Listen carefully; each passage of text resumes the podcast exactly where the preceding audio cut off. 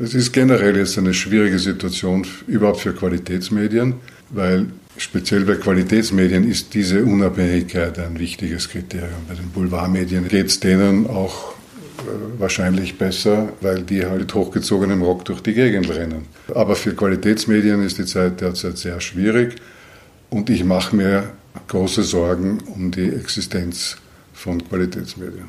Der Trend Podcast. Das österreichische Wirtschaftsmagazin bringt Hintergründe zu Wirtschaft, Finanzen und Geldanlage.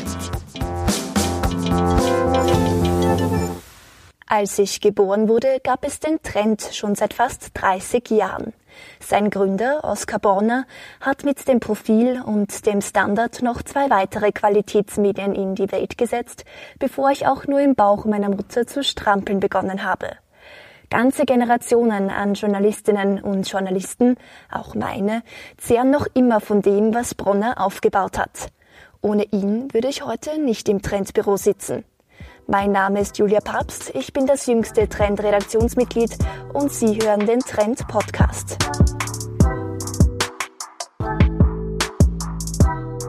...2020 war für alle ein einzigartiges Jahr. Leider großteils im negativen Sinne. Einen fröhlichen Anlass gab es aber trotzdem, den 50. Geburtstag des Trends. Meine Kollegin Martina Bachler und mein Kollege Bernhard Ecker haben Trendgründer Oskar Bronner in seinem Atelier im zweiten Wiener Gemeindebezirk getroffen und mit ihm über Vergangenes, Gegenwärtiges und Zukünftiges gesprochen. Was mich als junge Frau besonders interessiert, wir haben 2020 seit langem wieder einmal eine Frau des Jahres gekürt, nämlich die Salzburger Festspielpräsidentin Helga Rabel-Stadler. Den Titel Mann des Jahres oder Frau des Jahres gibt es beim Trend bereits seit 1980. Gar so viele Frauen haben diese Auszeichnung aber noch nicht erhalten.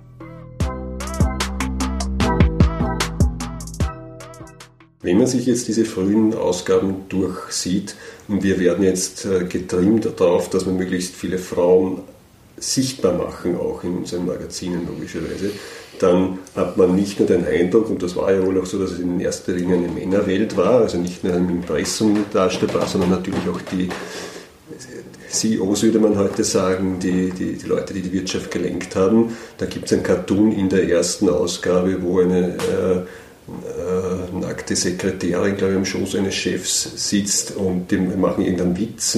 Also alles Dinge, die, die heute nicht mehr so gebracht würde. War das damals äh, nicht nur eine Männerwelt, sondern auch eine Macho-Welt? Na gut, die ganze Wirtschaft war eine Männerwelt.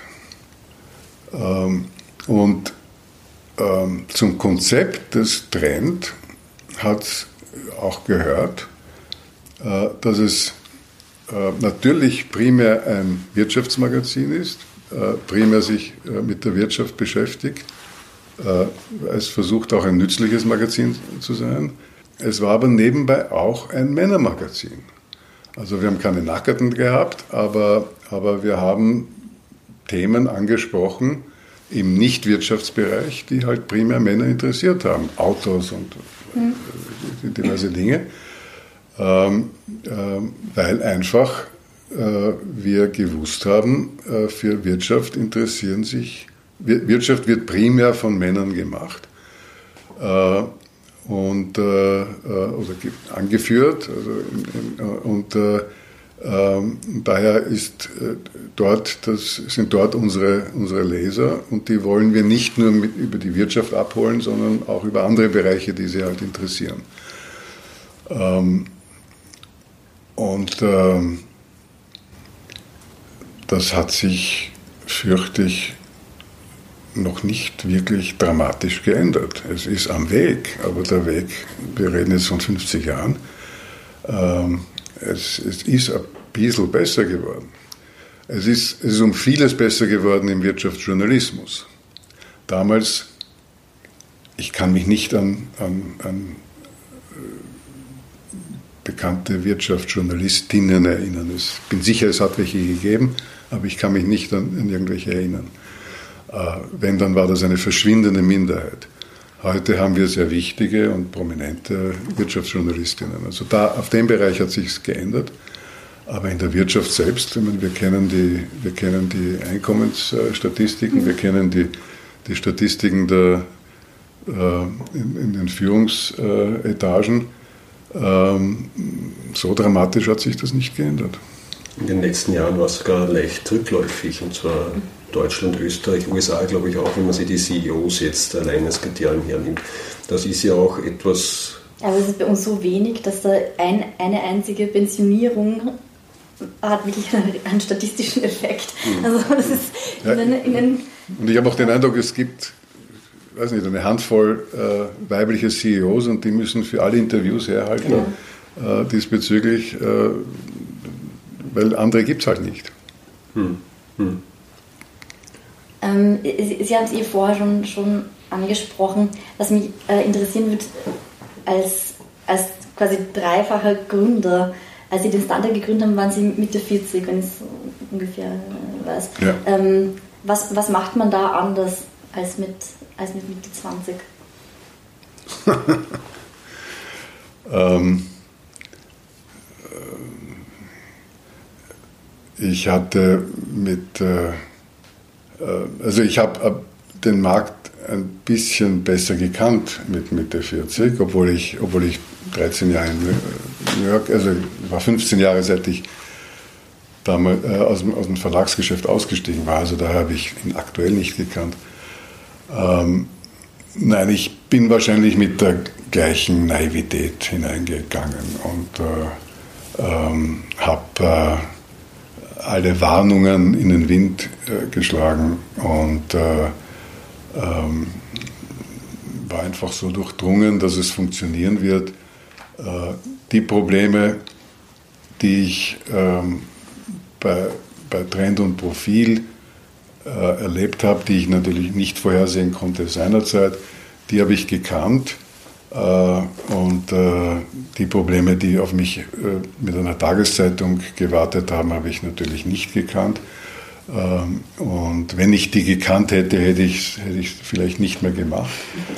Ähm, ähm, aber ich habe, also das Ganze klingt heute so, ein, eine, wie, eine, äh, dass das Ganze eh klar war, dass das funktionieren wird, weil es halt funktioniert hat. Aber äh, es gab bei allen drei Gründungen sehr viele Klippen und äh, alle drei Gründungen waren, waren jeweils knapp vor dem Absturz und äh, ähm, neben, neben viel äh, Innovationskraft und äh, äh, Gehirnschmalz und Energie hat auch eine Portion Glück dazu gehört, dass, dass es alle drei heute noch gibt.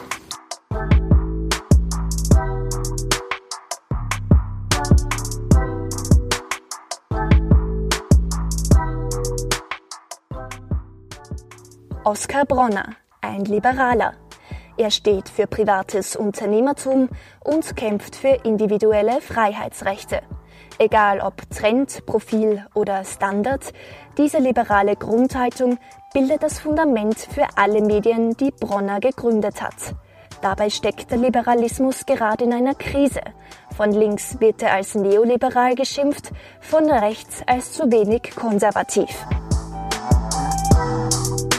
Ist der Liberalismus, für den Sie mit allen Ihren Gründungen immer gestanden sind, schon dein Profil, natürlich dann äh, beim Standard 1989 ebenso, äh, schwerst am Rückzug, schwerst bedroht oder erlebt nur ich oder meinesgleichen äh, eine schwere Krise, liberale Positionen in einer Welt, die sich völlig geändert hat, im sehr schnellen Tempo äh, am Rückzug. Na, Sie sprechen hier ein, ein, ein deprimierendes Thema an ähm, ein, oder ein mich deprimierendes Thema an. Ähm, ja, der, Liberal, der Liberalismus ist derzeit sehr gefordert. Ähm, ich staune, wie unverschämt antiliberale äh, Bestrebungen ähm, heute äh, äh, Erfolg haben. Ähm, es deprimiert mich immer wieder. Das, ist, das geht von, von äh, Trump bis Orban. Ähm, ich, ähm, Liberalismus war nie ein, ein, eine Mehrheitsangelegenheit. Äh, zumindest in Österreich schon gar nicht, aber, aber es war immer eine, es war meistens eine Minderheitenposition. Es gibt Ausnahmen, äh, einige Länder, wo es Ausnahme war. Ähm, ich bin, ich bin aber ein unverbesserlicher Optimist. Dass, wenn ich das nicht wäre, hätte ich ja keine Medien, also nichts gegründet. Wenn man das gründet, glaubt man ja, dass man Erfolg damit haben wird und dass es funktionieren kann. Und daher hoffe ich, dass dieser Pendelschlag irgendwann wieder zurückkommt in die andere Richtung. Ähm, von selber wird es nicht passieren. Ähm, es gibt so etwas wie einen Zeitgeist, der ist heute äh, antiliberal. Ähm, und äh, äh, wenn man sich als liberal empfindet, wenn man die liberale Demokratie haben will, muss man was dafür tun. Ähm, und äh, das ist, das, ist, das ist die Agenda, die ich bei meinen, bei meinen Mediengründungen hatte. Ähm, und äh, ich merke, dass, dass wir in der Leserschaft damit durchaus auch Erfolg haben. Ähm, also sie wird nicht kleiner, sie wird sogar größer, also wenn man Leserschaft und Userschaft zusammenzählt. Ähm, und das äh, gibt mir wieder auch Grund zu einem Optimismus.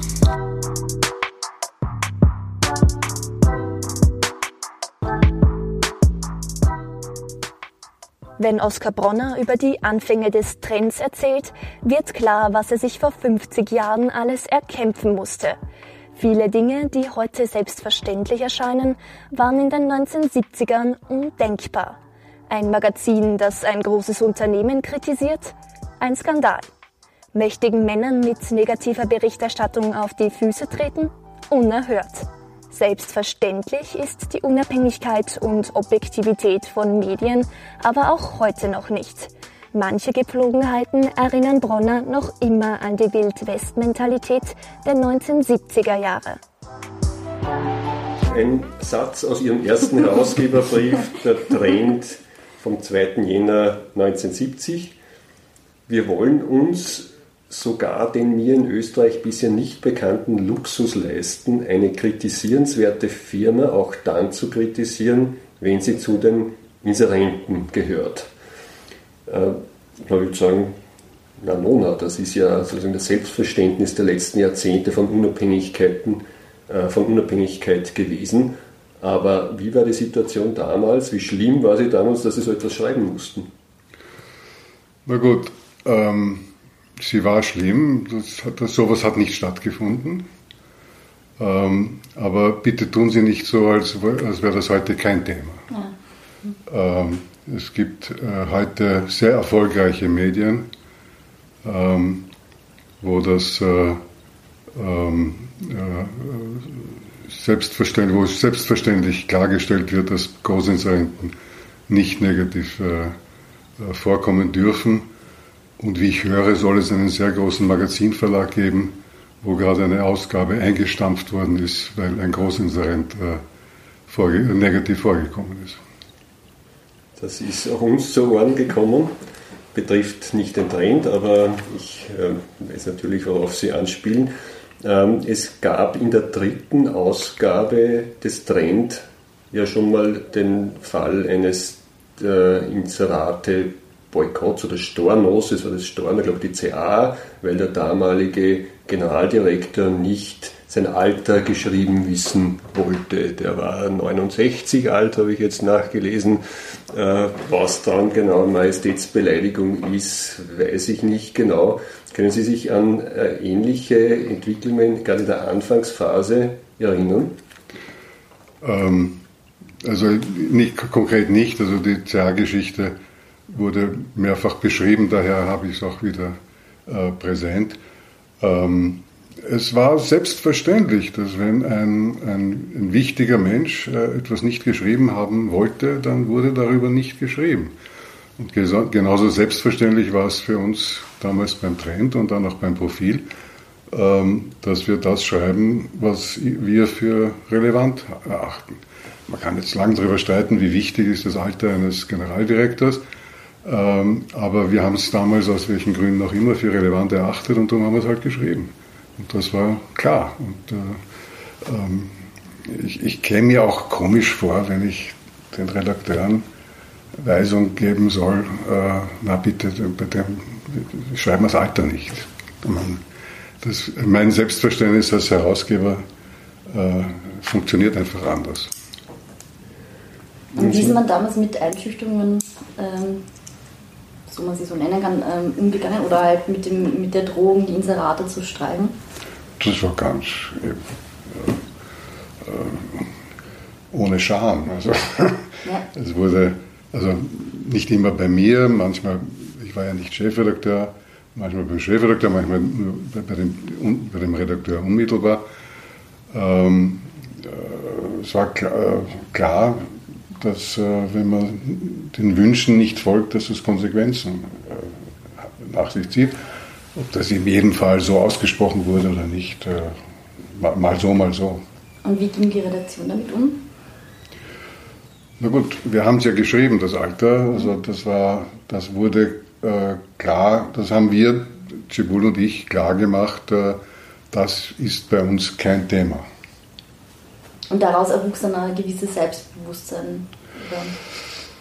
Ja, äh, das war ja auch äh, in, der, in, der, in der kleinen Korruption, das war damals selbstverständlich, dass äh, Journalisten bei jeder Pressekonferenz äh, Goodies mit nach Hause nehmen.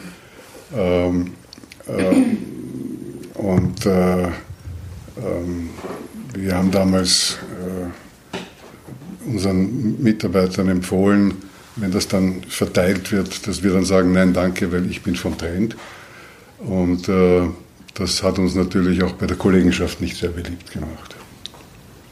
Aufs Jahr 2020 umgelegt würde das heißen, ein Journalist vom Trend würde, wenn er vom Bundeskanzleramt zu einer Pressereise eingeladen wird, sagen, tut mir leid, ich fahre da nicht mit, ich bin vom Trend. Das wäre ein Markenzeichen für Unabhängigkeit 50 Jahre später. Naja, nein, die, die also Einladung zu, zu einer Journalistenreise ist ja kein Goodie. Das ist ja eine Einladung, um Informationen äh, zu, zu, zu, zu, präsentieren. Ein Goodie ist aber, wenn eine Uhrenfirma eine Pressekonferenz macht mhm. und jeder Journalist dann eine Uhr mit nach Hause nehmen kann. Oder ein paar Ski oder all das, was es halt damals gegeben Welches hat. Welches Produkt? Ja. Sie können sich das Produkt auswählen. Okay.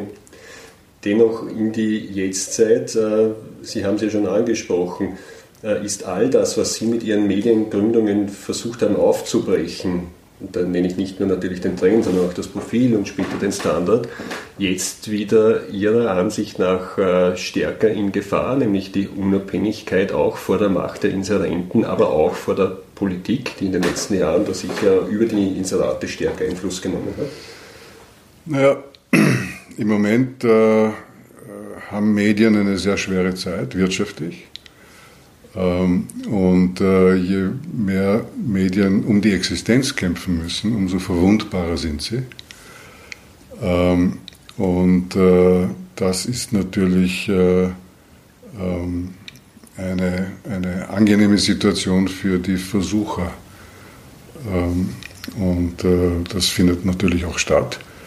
Und wenn ein, ein Medium um die Existenz kämpfen muss, dann wird man natürlich, oder dann wären manche auch dann kompromissbereit. Ähm, es ist, äh, äh, es ist generell jetzt eine schwierige Situation überhaupt für Qualitätsmedien, äh, weil speziell bei Qualitätsmedien ist diese Unabhängigkeit ein wichtiges Kriterium. Bei den Boulevardmedien ist ja das ähm, keine Voraussetzung. Keine Voraussetzung, denn Leser, die, die Leser merken die Korruption nicht. Äh, daher ist es auch kein, ähm, äh, gehört nicht zur, zur DNA eines, äh, eines Massenmediums, ähm, äh, unkorrupt zu sein. Ähm, und äh, daher geht es denen auch äh, wahrscheinlich besser, weil die halt mit, off, mit hochgezogenem Rock durch die Gegend rennen.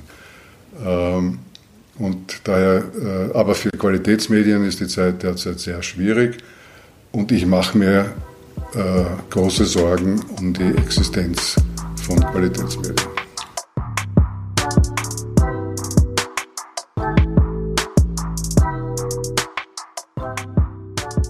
Guten Tag, mein Name ist Oskar Bronner. Diese Radiowerbung vom Standard, gesprochen von dieser sonoren Stimme, kennt in Österreich jedes Kind. Oskar Bronners Appell nach fairen Rahmenbedingungen für Qualitätsmedien sollten wir ebenfalls kennen und beherzigen. Wir beim Trend tun das auf alle Fälle. Wir werden Sie hoffentlich auch in den nächsten 50 Jahren weiterhin offline und online informieren.